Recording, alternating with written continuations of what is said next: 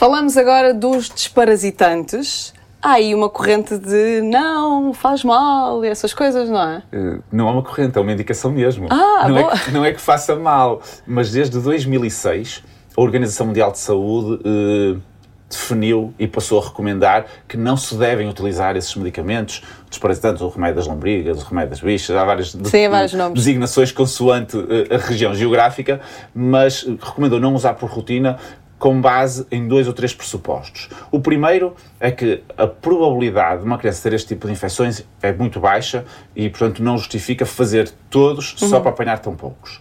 Segundo, o contacto com os parasitas parece ser benéfico do ponto de vista de saúde, até para a regulação do sistema imune e, e inclusivamente, para a prevenção de doenças alérgicas. Por exemplo, até porque os mecanismos de combate aos parasitas são muito semelhantes aos mecanismos de combate aos alergénios. São os mesmos. E, portanto, se estiver desregulado de um lado, vai estar desregulado do outro. Portanto, o contacto com os parasitas parece ajudar a programar e é benéfico.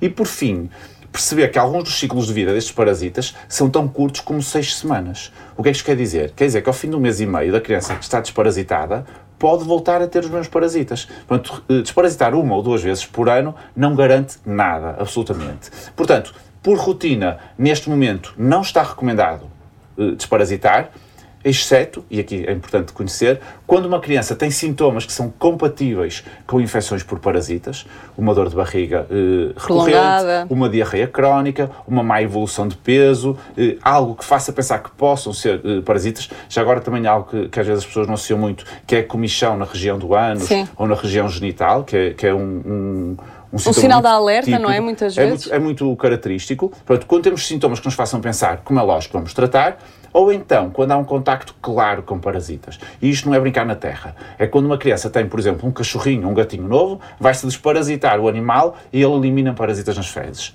A probabilidade da criança ter, ter contactado com os parasitas é gigante. E aí faz algum sentido dar preventivamente o desparasitante. Tirando estas duas situações, em situação nenhuma está, está indicado fazer por rotina.